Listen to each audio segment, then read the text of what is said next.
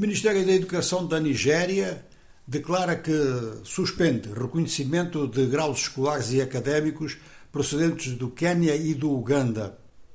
Não é a primeira vez que o Ministério toma esta atitude de não reconhecimento, porque eh, já tinha cortado reconhecimentos eh, de diplomas procedentes do Togo ou do Benin. O Ministério diz que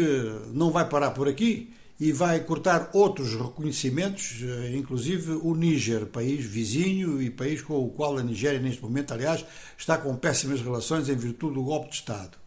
Mas a motivação geral do Ministério da Educação da Nigéria é evitar e sair de uma rede que é uma rede pan-africana de falsificação de diplomas. E a própria Nigéria tem instituições, entidades eh, escolares e académicas que são também acusadas de terem estas práticas. Ora, há diversos países da África que estão a enviar estudantes para o exterior com base em documentos falsificados, portanto, em documentos que foram mal avaliados à partida, estão a beneficiar de bolsas de estudo nesta matéria e depois chegam a países mais avançados e fica patente que o diploma não corresponde ao nível de conhecimento que é exigido e que deveria ser exigido com o grau que é reconhecido nesses diplomas. Há diplomas cuja falsificação é feita nas próprias entidades eh, que se referem, no que o diploma refere,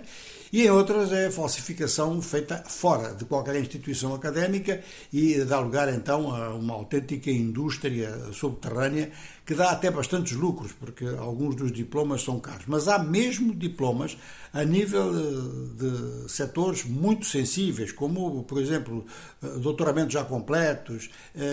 serviços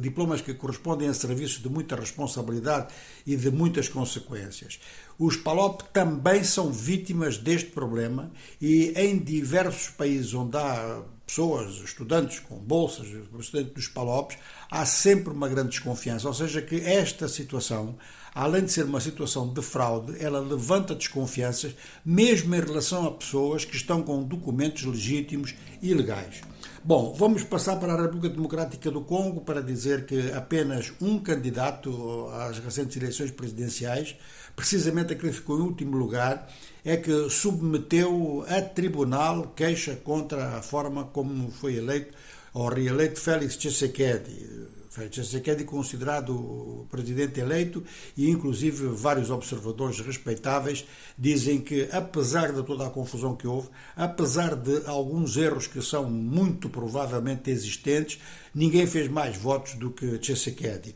Bom, neste sentido e neste quadro, candidatos que foram melhor votados do que esse que se queixou ao tribunal Portanto, Catumbi e Faiulu decidiram não apresentar queixa em tribunal, mas vão mobilizar simpatizantes para fazer manifestações de protesto.